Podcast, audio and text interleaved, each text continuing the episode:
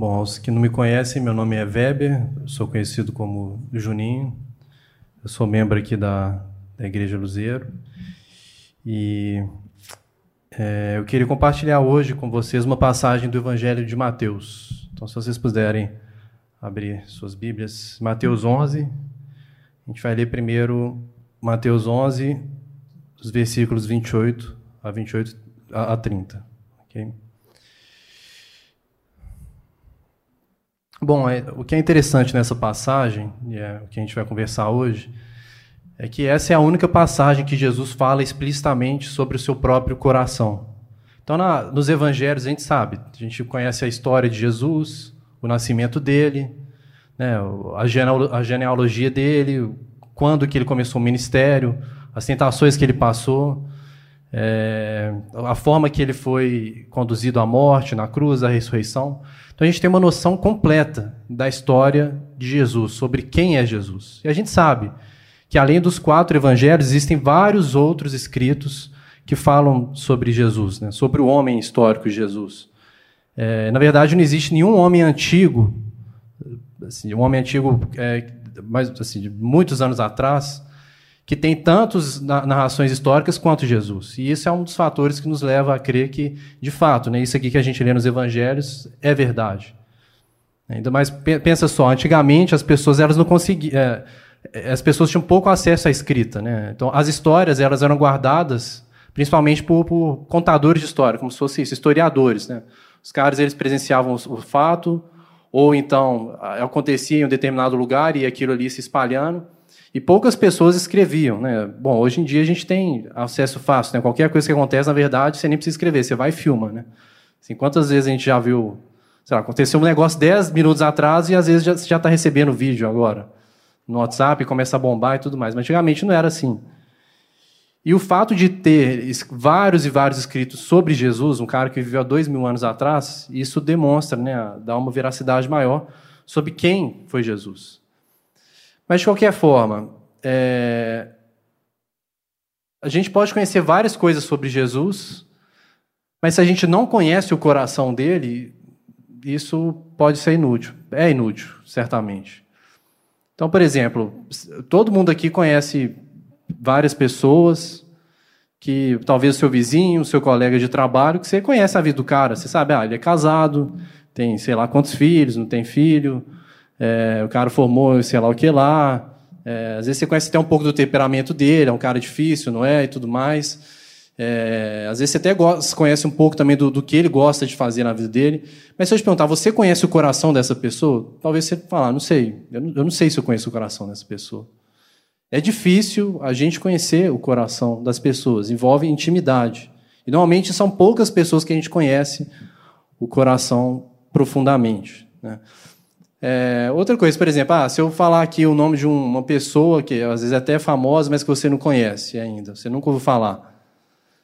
É, cara, se você pegar no Google, pesquisar em dois minutos, você talvez aí já vai saber tudo da vida da pessoa também. Mas isso não significa que você conhece a pessoa especificamente. Você vai, beleza, você, você sabe que o cara já fez, o que não fez, às vezes até acha vídeo no YouTube de entrevista, né?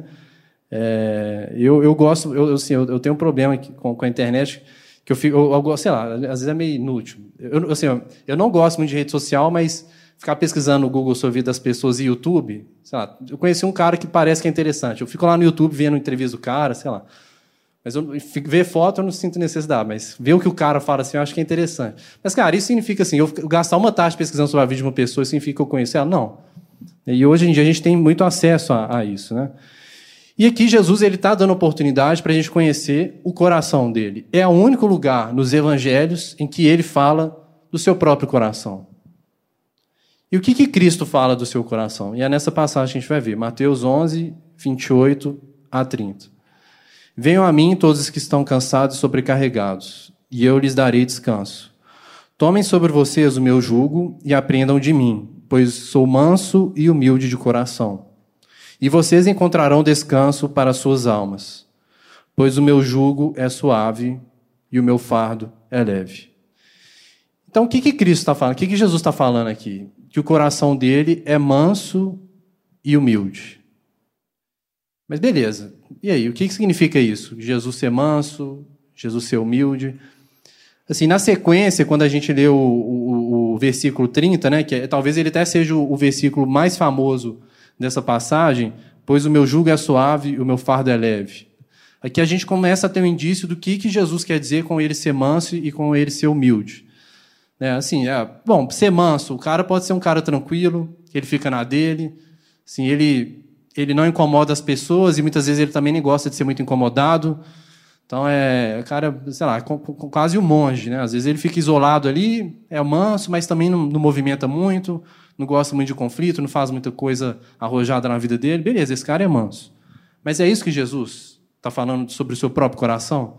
E humilde também. O que significa exatamente humildade aqui para Cristo?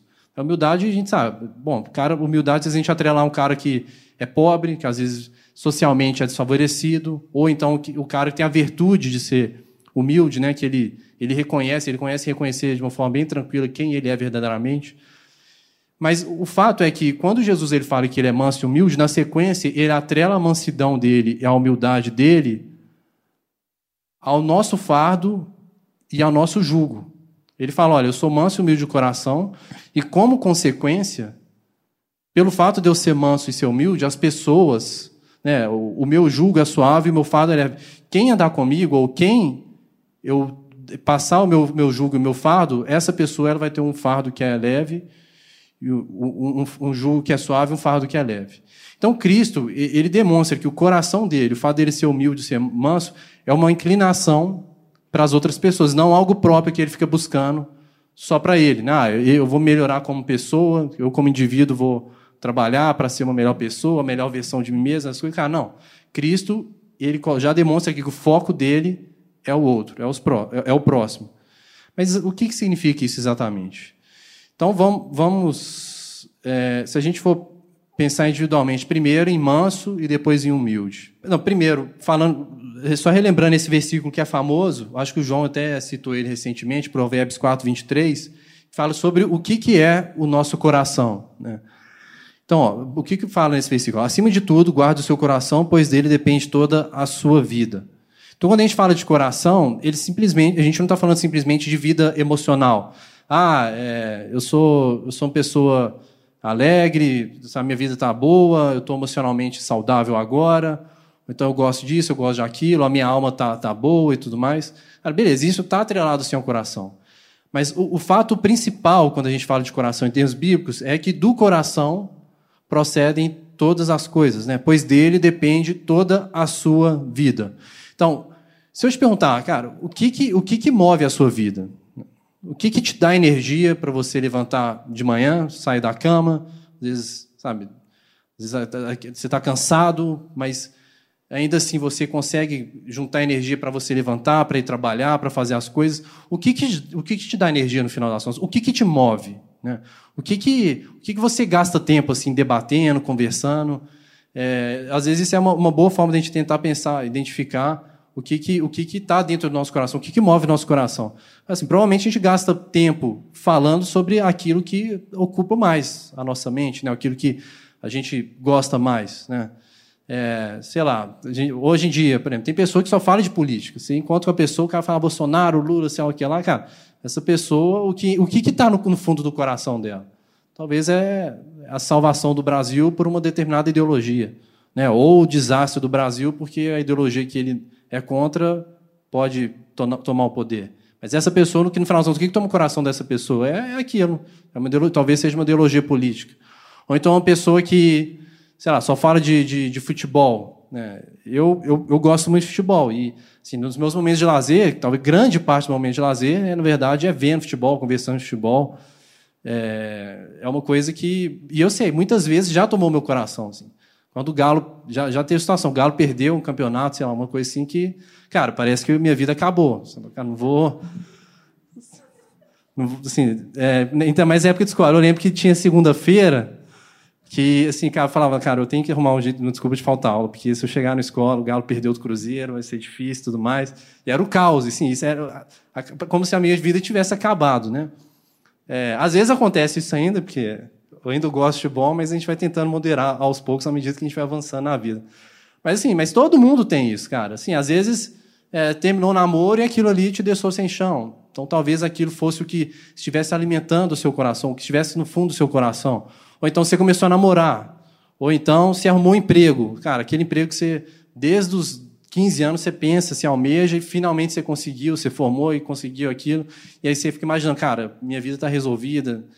Então, assim, a gente tem algo no nosso coração. Todo mundo gosta de alguma coisa, todo mundo é, é movido por alguma coisa, né?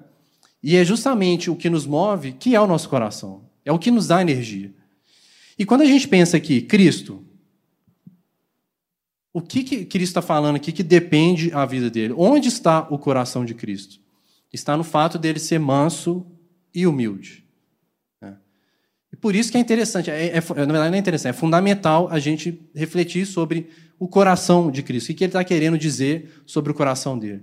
Então, primeiro, quando a gente fala é, é sobre manso, Existem três outras passagens na Bíblia que é, essa mesma palavra do grego traduzida para manso, né, no, no, no, nessa passagem de Jesus, também aparece. Então, a primeira é em Mateus 5,5, no Sermão do Monte, famoso Sermão do Monte, quando Jesus ele está no início do sermão, ele está falando das bem-aventuranças, né? E ele fala: Bem-aventurado os humildes, pois eles receberão a terra por herança. A segunda passagem, em Mateus é, 21, que é uma, é uma, é uma lembrança né, do Antigo Testamento, é uma profecia sobre Cristo, sobre Messias, mas fala também: Eis que o seu rei vem a você, humilde e montado no jumento, no jumentinho cria de jumento. Então, o rei, o Messias, ele vem humilde, né? ele vem resgatar a todos. E a terceira passagem, é, em Pedro, na, carta, é, na primeira carta de Pedro, capítulo 3, versículo 4, ele fala: ó, pelo contrário, esteja no ser interior, que não perece, beleza demonstrada no espírito dócil e tranquilo, o que é de grande valor para Deus.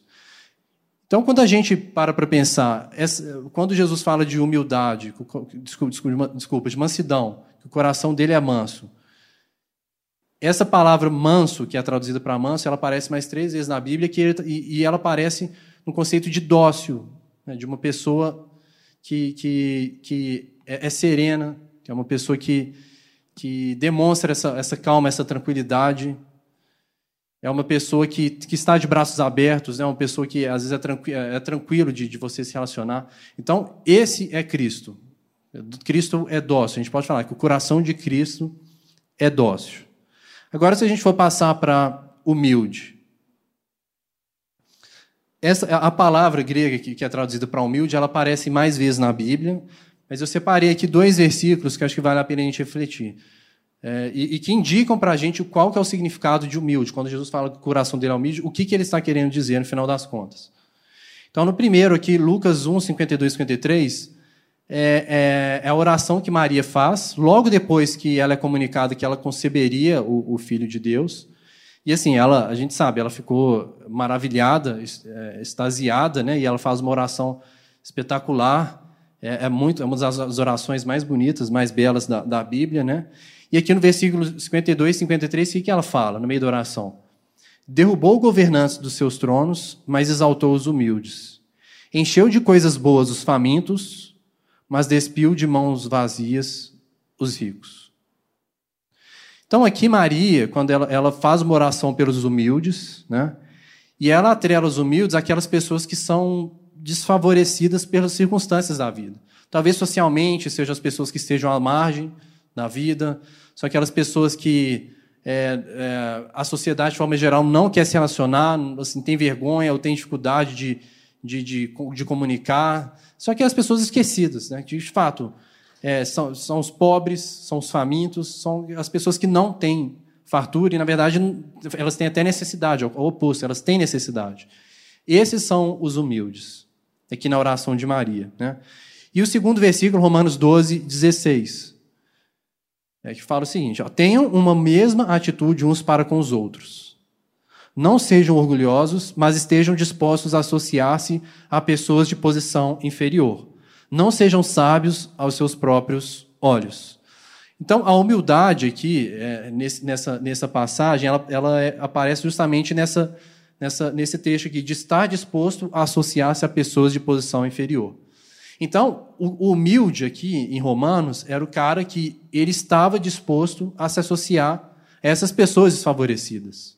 Né? Ele, ele, ele, se inclinava para as pessoas pobres, pro, sabe, talvez para um sem-teto, uma pessoa que a sociedade às vezes não consegue encaixar ali no contexto social adequado, pessoa que às vezes, sei lá, tem alguma dificuldade, uma pessoa que de alguma forma foi excluída, mas o humilde, ele se esforça e ele não tem vergonha em se associar com essas pessoas. E esse é Cristo. O coração de Cristo é exatamente esse. É um coração que não tem vergonha, que, que na verdade ele se inclina, ele favorece essas pessoas desfavorecidas.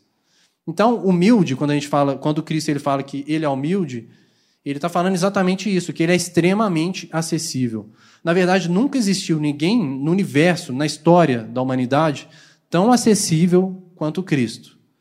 E isso é curioso, porque no final das contas, Cristo, ele é o Deus, é, é o, é o, é o Deus encarnado, ele é o Criador, né? a gente sabe por Gênesis, pelo, pelo Evangelho de João também, que ele estava desde o início da criação, sendo o Verbo, é, ele faz parte da Trindade, ele é o, ele é o Deus que, que, que, veio, que sofreu morte, que ressuscitou. Então, ele é tudo.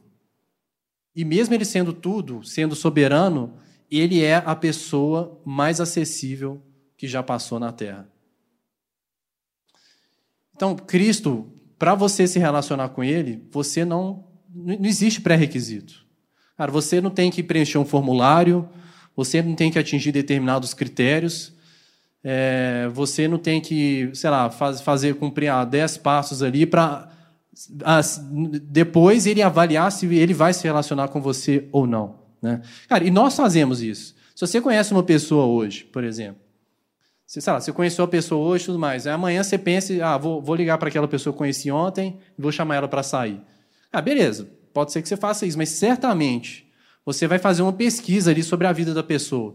Cara, será que tem algum amigo meu que conhece essa pessoa? Se tiver, talvez eu vou ligar para ela e perguntar, cara, eu conheci o fulano de tal ontem e tudo mais, pareceu bacana, você conhece ele e tudo mais, vão sair junto comigo e tal. Ou então você vai entrar na rede social da pessoa e vai ficar pesquisando. Aí, bom, olha só, esse cara aqui, ele, na verdade, ele, ele frequenta tal lugar, não sei se é muito bom assim, eu ser amigo dele, né? Ou então ele é amigo de tal pessoa, essa pessoa chata, velho, esse cara deve ser chato também, né? Então, nós mesmos, a gente, a gente tem um certo critério. Né? Assim, Para a gente associar as pessoas, a gente sempre faz ali uma, uma, uma pequena avaliação e assim, a gente não, assim, a gente não sai se relacionando com as pessoas de forma livre sem, sem, sem ter nenhum, nenhuma relação, assim, sem ter nenhum histórico. Né?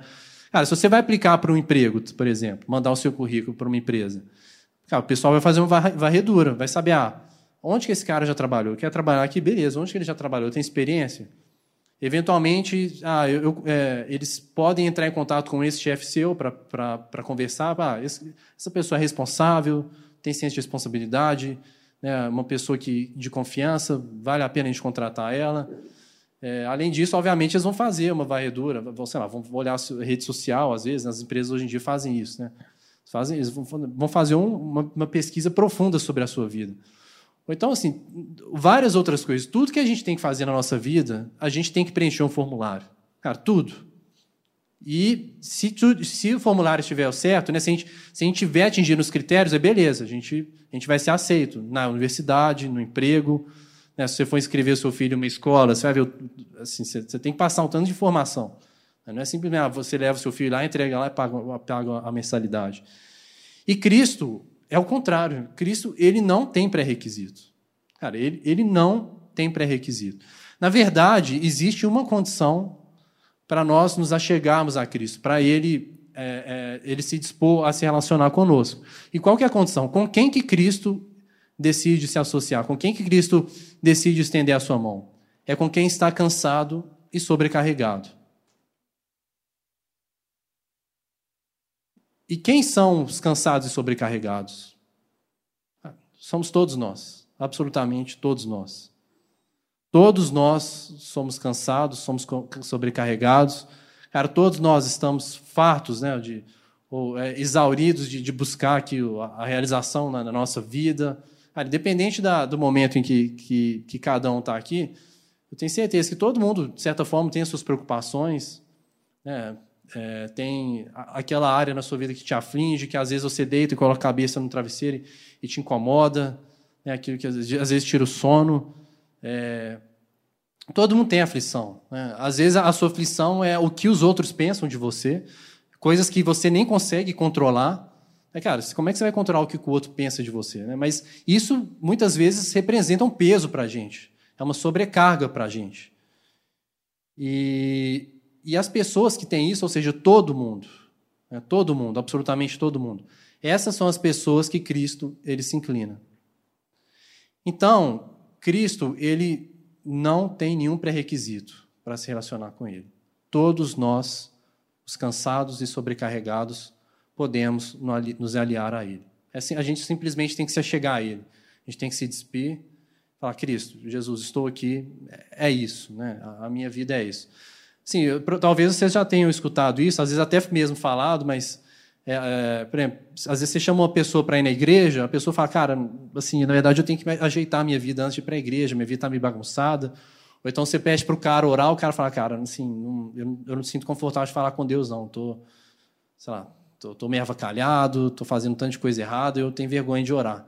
Cara, isso, assim, a gente isso não faz sentido nenhum. É, é, o oposto, na verdade. Né? O lugar que nós estamos aqui nesse exato momento, a igreja, é justamente para as pessoas atrapalhadas. É justamente para as pessoas que estão cansadas, sobrecarregadas, as pessoas que estão perdidas, batendo cabeça na vida. E é essas, são essas pessoas que Cristo se inclina. Né? É, Outra coisa que talvez já tenha acontecido com você, sei lá, imagina você estar tá um dia em casa, às vezes um, um domingão à tarde, está de boa, a casa bagunçada, mas assim, você está naquele momento de relaxar. Cara. Você, você não está nem aí se a louça está tá acumulada, suja, se tem camisa espalhada pela casa, você quer descansar. E um amigo seu te liga e falou: estou passando aqui perto da sua casa, rola de dar um pulinho aí e tudo mais. Aí você fica naquele desespero, você tem que arrumar a casa.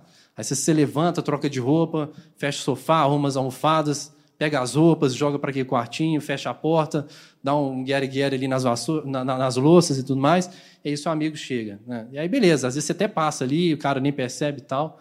Mas Cristo é o cara que você não precisa ajeitar a sua, a sua casa antes dele entrar.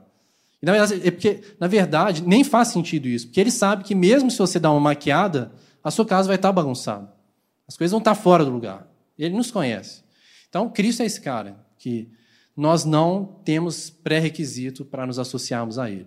Então, esse é o coração de Cristo. É o coração que é manso e que é humilde. É. A postura mais natural de Jesus, muitas vezes a gente tem dificuldade de pensar nisso, mas a postura mais natural de Jesus é de braços abertos para nos receber e não de dedo estendido para nos julgar. Né?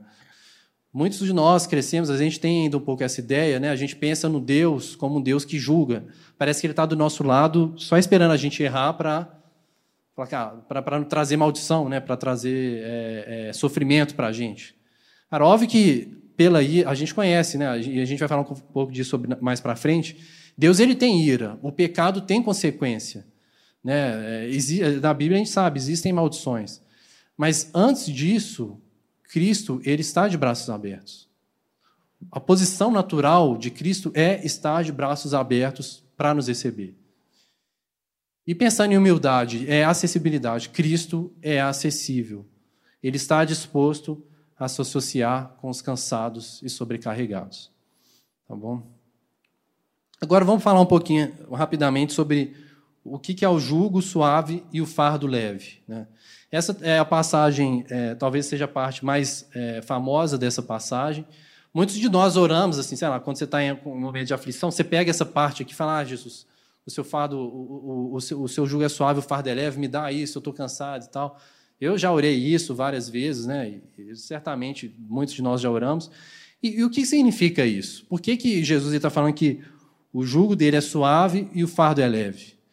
No final das contas, tudo que nós precisamos na nossa vida já foi conquistado por Cristo.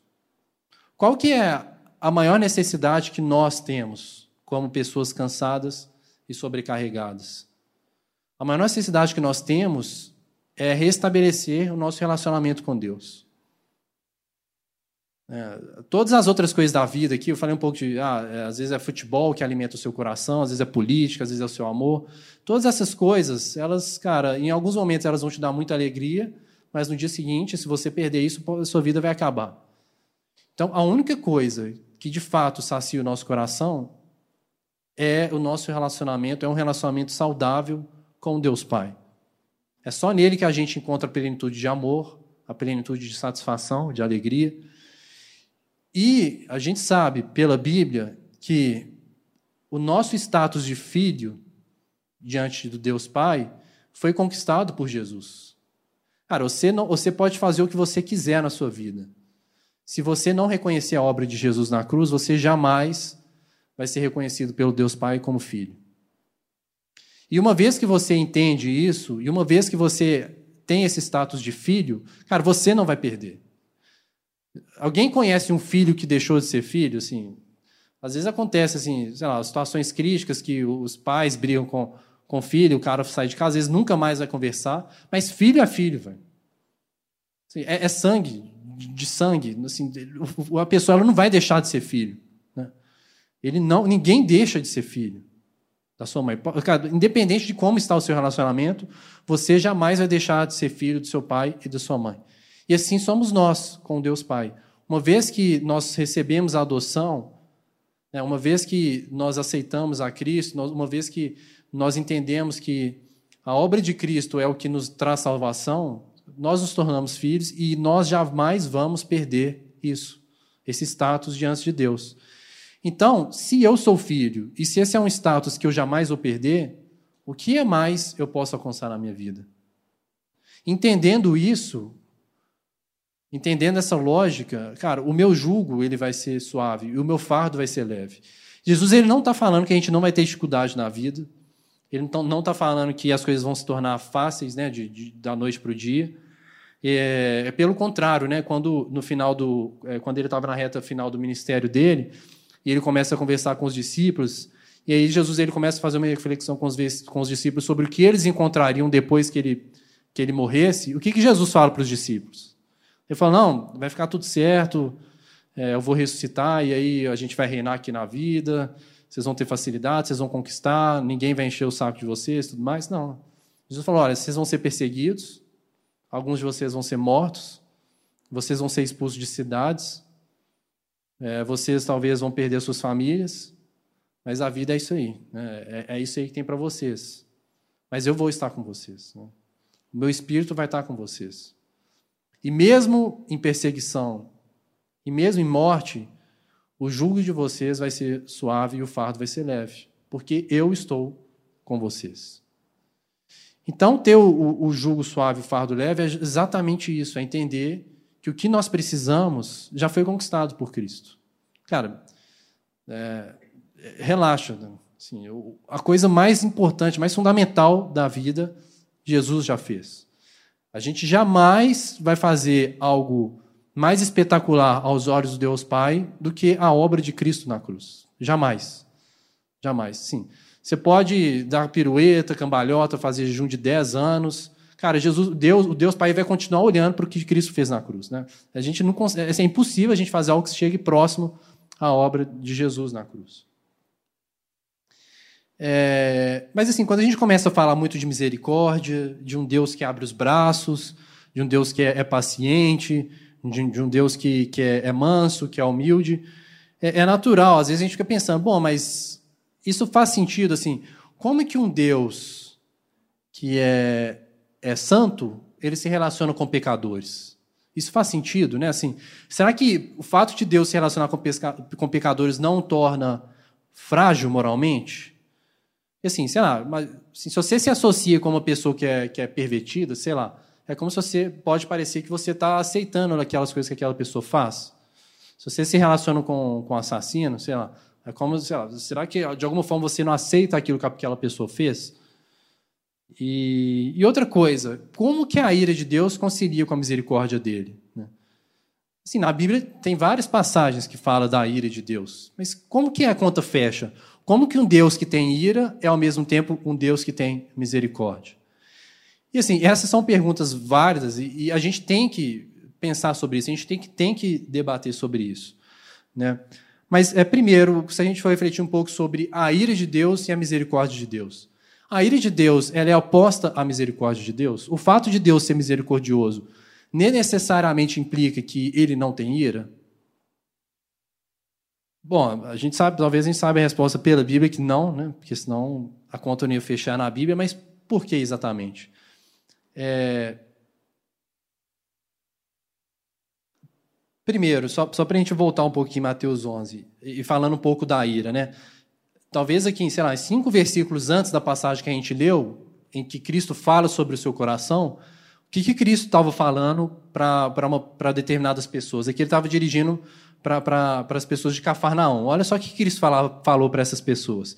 E você, Cafarnaum, será elevado até o céu? Não, você descerá até ao Hades. Se os milagres que em você foram realizados tivessem sido realizados em Sodoma, ela teria permanecido até hoje. Mas eu lhes afirmo que no dia do juízo haverá menor rigor para Sodoma do que para você. Cara, cinco versículos antes, Jesus, o que Jesus estava falando para esse pessoal aqui? Olha, no dia do juízo vocês estão perdidos. Cara, Sodoma, que era uma bagunça, que era uma farra, e eu castiguei Sodoma fortemente, no dia do juízo eles vão sofrer menos que vocês, Cafarão. O que, que, que, Jesus está falando aqui? Cara, é, é, julgamento, é uma coisa pesada. É no dia do juízo. Ele estava sentenciando as pessoas de Cafarão. Então, aqui a gente vê que Jesus, ele não é esse Deus, às vezes, fofinho, que a gente imagina, né? Ah, ele aceita tudo, ele, ele, é, é, é, ele, ele, tudo que a gente faz, na verdade, depois ele vai perdoar, não tem problema, é só se você fazer uma oração linda, vai ficar tudo legal e tudo mais. Cara, não, Jesus não é esse Deus fofinho, ele é um Deus santo, ele é um Deus justo, é um Deus que tem a ira, né? mas é um Deus que tem misericórdia também. É, o Tim Keller ele tem uma frase interessante que ajuda a gente a refletir um pouco sobre isso. O que ele fala? Ó, Sem o conhecimento do nosso pecado extremo, o pagamento da cruz se torna trivial e não nos dá energia ou nos transforma. O que, que ele está falando aqui? Fala, cara, se você acha que o seu pecado ele não é tão grave assim, que ele não fere a Deus assim de uma forma tão forte assim, isso significa que ao mesmo tempo, você está reduzindo a obra de Cristo. O que, que Cristo fez na cruz? Por que, que Cristo morreu na cruz? Pelos nossos pecados. Se os nossos pecados não são graves assim, a morte de cruz talvez não tenha tanto valor. Né? Então, se você ou se nós subvalorizamos ou, ou damos uma importância menor ao pecado, à gravidade do pecado do que é, é, a Bíblia traz, então necessariamente a gente também está reduzindo o que foi feito na cruz. E agora, se a gente for usar mais ou menos esse mesmo raciocínio com a ira de Deus e a misericórdia de Deus, por que, que existe a misericórdia de Deus? Porque antes existe a ira dele. Se um Deus irado, né, uma pessoa irada, é, como resposta à ira, vai vir o julgamento, mas pode vir a misericórdia também. Então Deus, ele só é misericordioso porque antes existe a ira. Então vamos, vamos pensar num exemplo, talvez duas situações que, que poderia acontecer com a gente. É, às vezes no trânsito, por exemplo. Ah, você saiu ontem e aí sem querer você, você fechou uma pessoa, sei lá, ou o cara te fechou, sei lá, e aí o, o cara foi, abriu a janela, te xingou e tudo mais. E aí foi embora. Aí você ficou nervoso. Foi, cara, cara estúpido, né? cara fica me xingando no trânsito e tudo mais. E aí, nos próximos minutos, você fica pensando naquilo, beleza. Aí, no dia seguinte, beleza, passou. Você, você nem lembra daquilo mais. Você nem lembra daquela pessoa que te xingou. Agora, uma outra situação. Você está no trânsito, você está dirigindo, um cara bêbado vem, bate no seu carro, estraga o seu carro, destrói seu carro, e você tem aquela perda. Né? E aí você vai ter a dor de cabeça de ter que acionar seguro, às vezes você vai ter que entrar na justiça com o carro, vai ter que fazer BO, aquela confusão e tudo mais, vai ficar um, dois meses sem carro, às vezes vai ter que comprar outro carro. Aquilo ali vai ser difícil você esquecer. Você perdoar aquele cara bêbado que estragou seu carro, vai demandar um exercício muito grande de você. Então, no final das contas, é, você foi. É, é, você sofreu dois danos, né? O primeiro foi um simples xingamento, e no segundo, na verdade, foi um dano maior, que você teve problema com o seu carro e tudo mais. Mas você perdoou, no final, no final da história, das duas histórias, você perdoou essa pessoa. Mas perdoar o primeiro caso foi mais fácil, porque é foi uma coisa assim, não tão grave. Cara, o cara me xingou. Assim, na verdade, eu faço tanta besteira na minha vida que é normal as pessoas me xingarem, sei lá. Às vezes é isso, né? E no segundo caso, cara, o cara te deu uma dor de cabeça enorme. Para você perdoar ele, você teve que assim, você teve que gastar muita energia, você teve que pensar e tudo mais, talvez dias, anos, né, dependendo da situação, mas você perdoou aquela pessoa. Então, assim, assim é também a ira e a misericórdia de Deus. O fato da ira de Deus ser enorme significa que a misericórdia dele também é enorme. E é assim que a conta fecha. Né? Um Deus, um Deus misericordioso, ele é irado e isso não tem problema nenhum. Isso pela Bíblia não representa nenhum conflito ou, ou não é uma coisa manca. Faz todo sentido. Né? E se a gente for pensar também, é, uma, outra, uma outra pergunta que às vezes surge. Cara, esse Deus misericordioso, ele, será que ele não é diferente do Deus do Antigo Testamento? Assim, é, cara, sei lá, a gente tem a impressão que o Deus do Antigo Testamento é um Deus de guerra, gostava, gosta de sangue, parece que ele arrumava confusão para o pessoal se guerrear e todo mundo morrendo, aquela confusão. É, um anjo trazendo a espada, matando o povo de Israel, matando os inimigos de Israel. Assim, parece uma coisa assim, é, assim, é, violenta, né? assim, agressiva demais. Mas esse Deus do Antigo Testamento, assim, faz sentido esse Deus do Antigo Testamento ser esse Deus que fala que o coração dele é manso e humilde? Cara, na verdade, é. O Deus ele nunca mudou e ele nunca vai mudar. Inclusive Jesus também, ele sempre foi e sempre será o mesmo. Né? É, tem uma passagem em Êxodo é, bom, eu não vou ler ela completamente aqui para a gente passar mais rápido, mas é, Deus ele está ali é, trocando uma ideia com Moisés no alto do, do Monte Sinai. E o que, que o Senhor fala para Moisés? Né? É, é, acho que está a partir do versículo 6, né? falando ali, ó, no meio. Senhor, Senhor, Deus compassivo e misericordioso, paciente, cheio de amor e de fidelidade, que mantém o seu amor a milhares e perdoa a maldade, a rebelião e o pecado. Então, Deus, quando ele está se apresentando a Moisés no Antigo Testamento, o que ele está falando? Que ele é um Deus de amor, que ele é um Deus misericordioso. Ele mantém o seu amor a milhares e perdoa a maldade. Mas por que, que existem várias outras passagens no, no Antigo Testamento que falam sobre a ira de Deus? Na verdade, existem 42 passagens no Antigo Testamento que falam de forma mais forte sobre a ira de Deus, em todas elas, na verdade, quando a ira de Deus é mencionada, fica claro que a ira de Deus foi provocada. Então, a ira de Deus, ela, ela aparece quando ela é provocada. Já o amor de Deus, ele está sempre presente. Deus, ele é amor, ele é mansidão, ele é humildade, é um cara de braço aberto. Agora, se você provocar esse Deus, aí a ira dele vai aparecer. Então, Deus, o, o, o, atributo básico de Deus, quando, quando Jesus ele fala do coração dele, de manso e de humilde, isso é o principal dele, é a principal característica. Mas a ira dele está presente se ela for provocada. Então, Deus ele não precisa de provocação para amar. Ele ama. Essa é uma disposição natural dele. Mas, se ele for provocado, aí a ira dele vai aparecer. E se a gente for pensar na nossa vida, nós somos o contrário, talvez. A nossa disposição natural é de se irar, de ficar bravo, assim, reclama de tudo, né? Aconteceu uma coisa, cara, você não quer nem, nem entender o que, qual que é o motivo da outra pessoa, você já está reclamando, já está xingando. Mas para você amar a pessoa, na verdade, ela tem que te provar, sei lá, por vários e vários meses, talvez, né? A pessoa tem que se esforçar ao máximo para ela ganhar o seu amor. Mas Deus é o contrário. Cara. Ele nos ama. E se ele provo for provocado, aí a ira dele vai aparecer. Tá? É, e, e, um, e, ainda falando um pouco sobre o Antigo Testamento, uma coisa que é interessante é que Cristo ele cumpriu as profecias do Antigo Testamento e ele nos trouxe algo superior.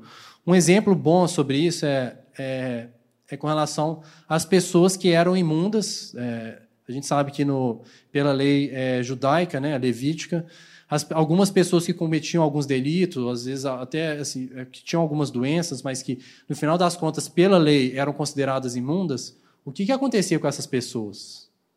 Elas eram separadas. Né? Alguns, por exemplo, dependendo do que a pessoa fazia, ela tinha que ser direcionada a uma cidade de refúgio. Né? Ela ficava ali separada por um tempo, é, eventualmente ela tinha que fazer um sacrifício para se limpar, e depois que ela tivesse feito sacrifício, depois que tivesse passado o tempo, ou que ela tivesse cumprindo a lei direitinho, aí ela poderia voltar para o arraial, poderia voltar a se relacionar com as pessoas.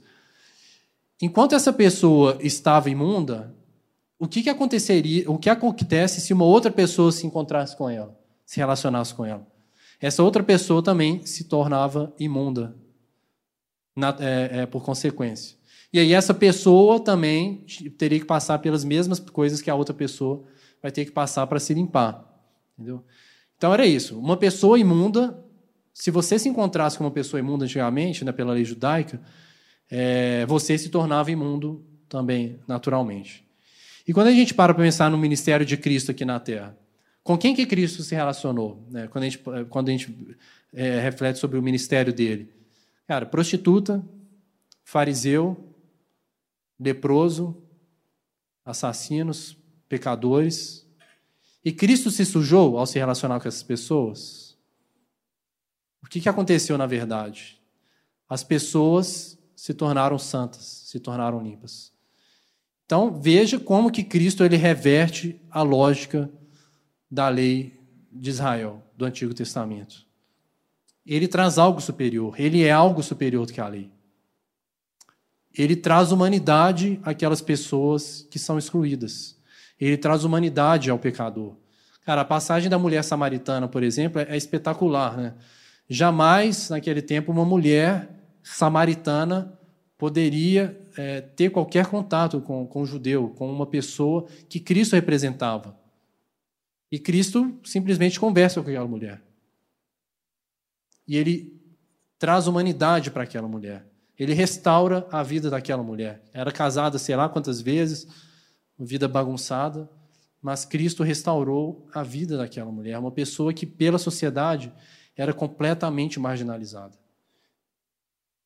E é isso que ele faz com todas as pessoas que ele se encontra pelo caminho e que ele se encontrou enquanto ele esteve, que ele, que ele, e que ele encontrou enquanto ele esteve aqui.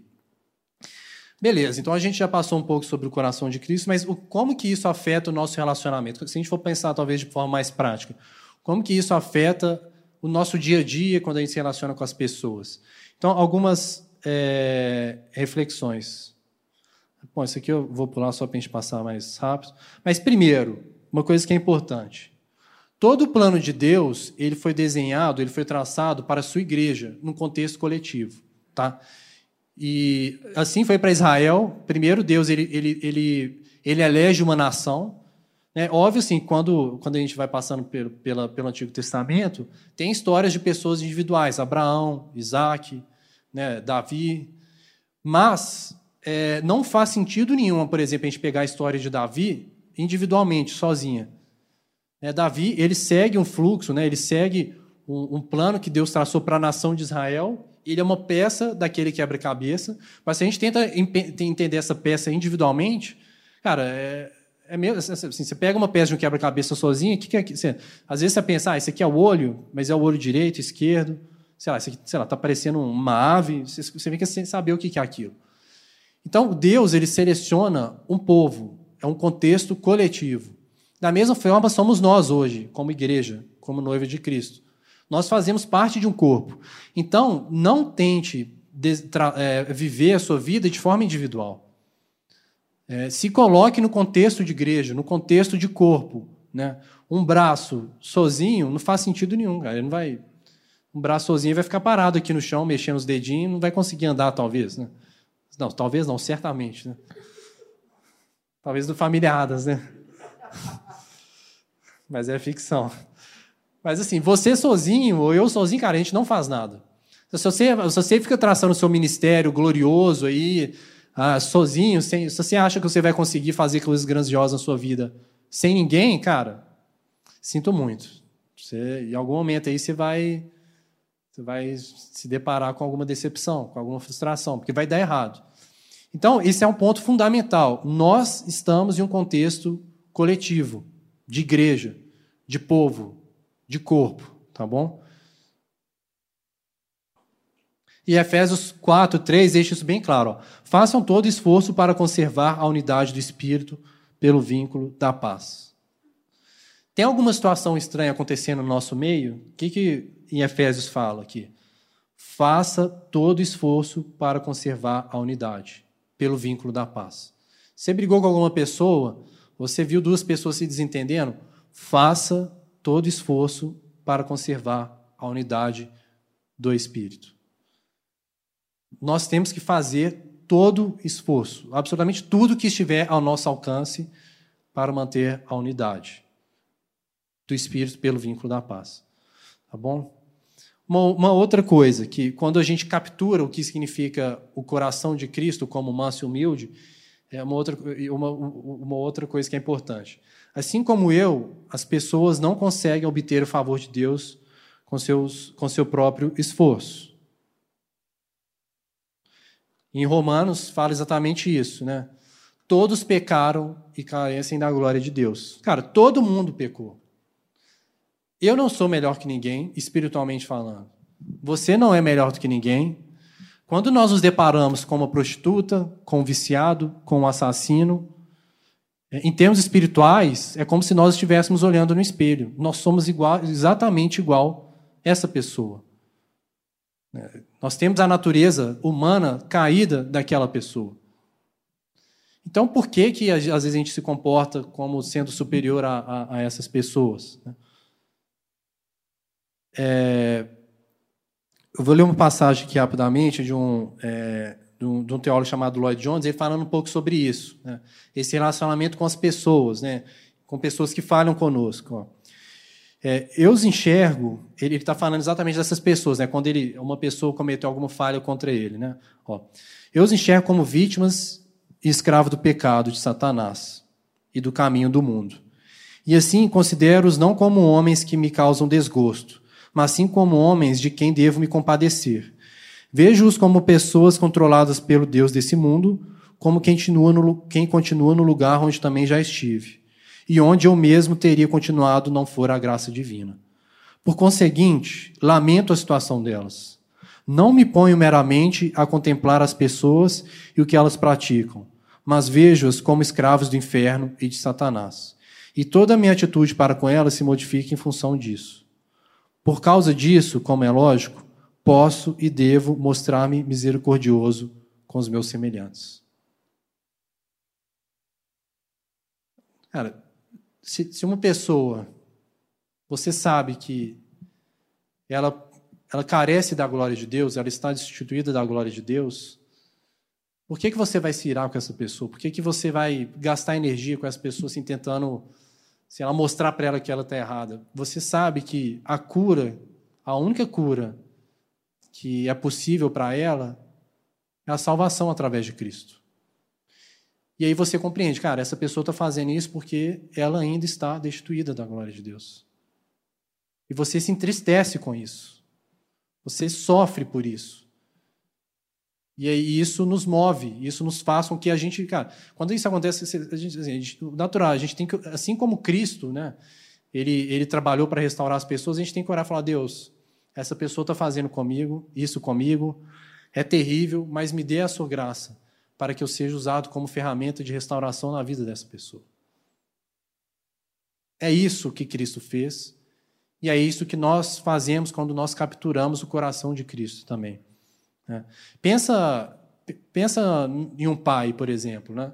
quando ele vê o seu filho fazendo besteira aí pelo mundo. Cara, ele sofre, ele fica triste, ele fica. É, é, até, assim, ele fica sem chão. Porque ele sabe que, na verdade, a falha do seu filho não é uma falha só do seu filho, é uma falha da família como um todo. Né? É, se a gente for pensar no contexto de igreja, por exemplo, quando a gente tem um irmão que está vacilando, uma pessoa né, que, de, de compartilhar a nossa fé que está com alguma dificuldade, cara, a gente tem que lamentar, a gente tem que se entristecer. É uma parte do nosso corpo que está doente, que está necessitando de ajuda.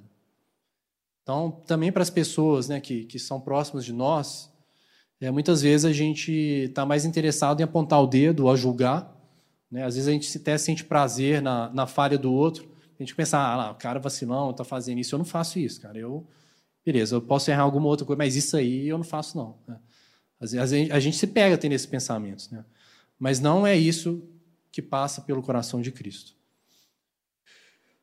Uma outra coisa, não me relaciono mais com as pessoas pelo que elas podem me oferecer, mas sim tendo como base o amor incondicional de Cristo.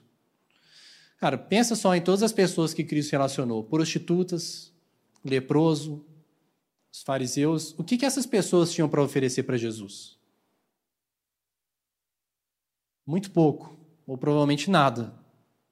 E Cristo, ele viveu a vida dele em função dessas pessoas. Então, Cristo, ele não se relacionava pelo que ele poderia ganhar de volta. Ele não fazia escambo através dos relacionamentos dele. Ah, aquele cara ali, sei lá, se eu começar a me relacionar com ele, ele conhece o fulano de tal de tal empresa, então talvez ele pode me indicar lá. É, aí o cara, aí você monta ali um esquema e tudo mais, e aquilo que você desenhou acaba funcionando, e nunca mais você procura aquela pessoa. Você usou aquela pessoa, basicamente. Aí Cristo, ele não faz isso, ele não fez isso. Ou então você se relaciona somente com as pessoas que são parecidas com você, que são iguais a você, que é cômodo. Assim, são pessoas que não te confrontam, que pensam exatamente igual a você, que vivem a mesma vida de você, que você, que tem o mesmo padrão que você. Cara, você vai viver numa bolha. Você, você não vai, é, às vezes, nem, nem socialmente, assim, você vê um outro mundo além do que você vive. Mas não é isso. Nós temos que esquecer. É natural. O, nosso coração ele é, é natural assim. Cara, a gente, a gente vai se inclinando para as pessoas que têm mais algo a oferecer para a gente. Né?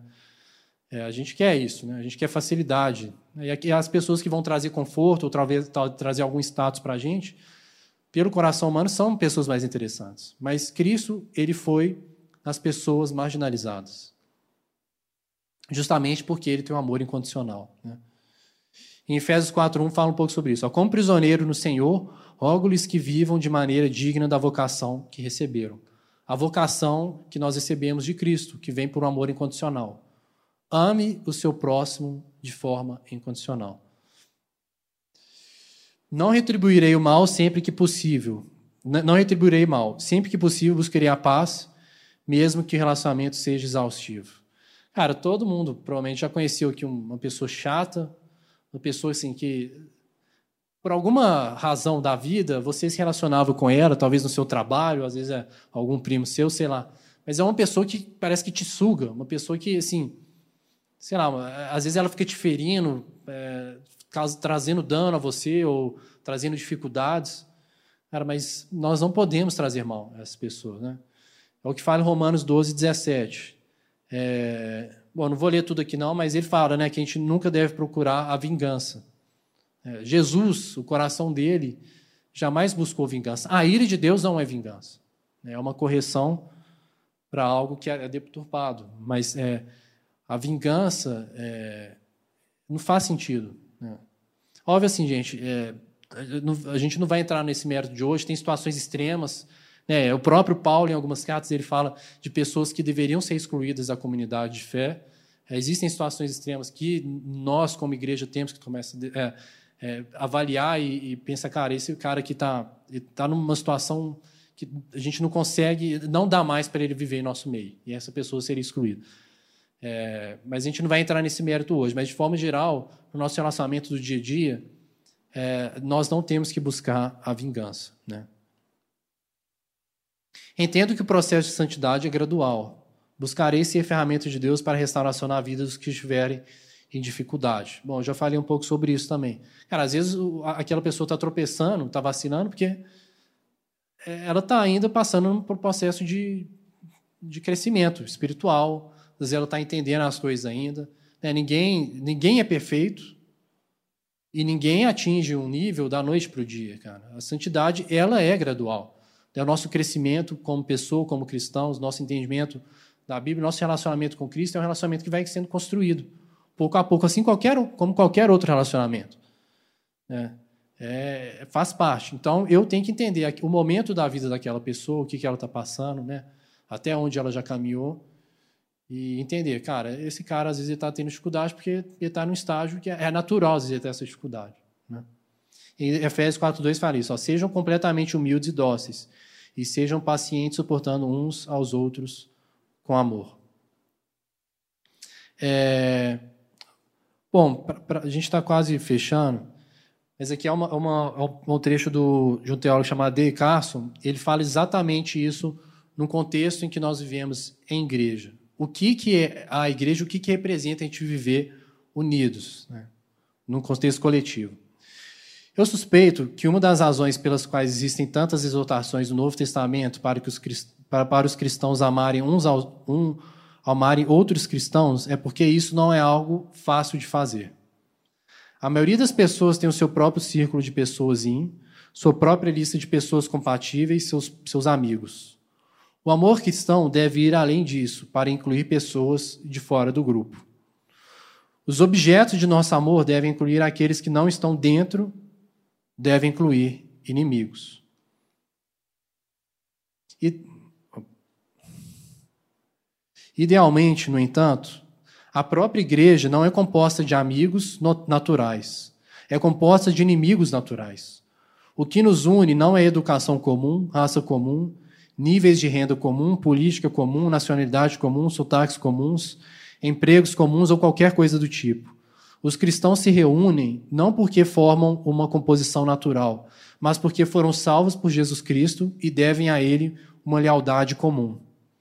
À luz dessa lealdade comum, à luz do fato de todos terem sido amados pelo próprio Jesus, eles se comprometem a fazer o que ele diz. E ele ordena que se amem. Sob essa luz, eles são um bando de inimigos naturais que se amam pelo amor de Jesus. Cara, nós somos um bando de inimigos naturais. Cara, aqui no nosso meio vai ter pessoas com ideologias políticas completamente contrárias à sua. Vai ter pessoas que vivem um estilo de vida social completamente diferente, pessoas que cresceram em lugares completamente diferentes, pessoas que pensam de forma diferente você em várias coisas na vida. São pessoas que, se não fosse pelo fato de nós termos sido salvos por Cristo, provavelmente você jamais se relacionaria com ela. Mas, mesmo essa pessoa sendo naturalmente um inimigo, nós entendemos que existe algo superior, que é a salvação de Cristo, que é o compromisso que nós fizemos com Cristo de amar uns aos outros. E é isso que traz a unidade, é isso que representa e é o que captura o coração de Cristo como manso e humilde. Amém? Então, para a gente, assim, só para a gente fazer um contraponto, passando rapidamente no que, que seria o oposto do manso e humilde. Fala, bom, aqui está colocando como moralista, mas seria o oposto, a pessoa oposta, né? Ela se sente superior aos de fora, então toda pessoa que é fora do grupo dela, ela se sente superior. Ela, cara, sei lá, é, de novo, usando exemplo político, é uma coisa que está muito no nosso dia a dia. Esse cara, ele, ele defende tal, tal, é, tal candidato, cara, esse cara é idiota, é burro. Ele é, assim, nem, nem vou conversar com ele. Né?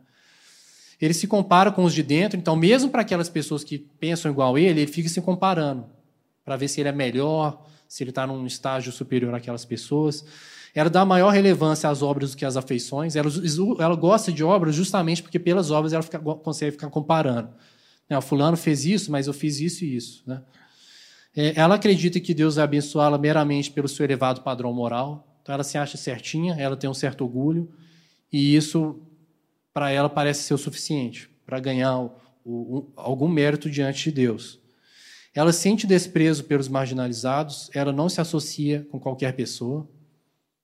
É, de novo, isso é muito natural do nosso coração. A gente tem muita dificuldade em se relacionar, em se associar com pessoas que são inferiores socialmente, né, ou, ou inferiores em determinadas perspectivas, né. É, o pecado das outras pessoas incomoda mais do que o seu próprio pecado. Esse cara ele é muito rápido em apontar o pecado do outro, né? mas ele tem muita dificuldade em reconhecer as suas próprias falhas. Ele possui espírito vingativo, ele tem uma insistência em, em pleitear ou buscar os seus direitos, né? Quem que já conheceu alguém que, assim, que cara é chato, assim, tudo que acontece ele fica reclamando, fala, ah, mas eu tenho direito, sei lá o que lá. Assim, o cara é insistente, assim, o cara fica cobrando o tempo inteiro o que, o que é dele, né? Assim, o cara parece que ele vive em função disso, né?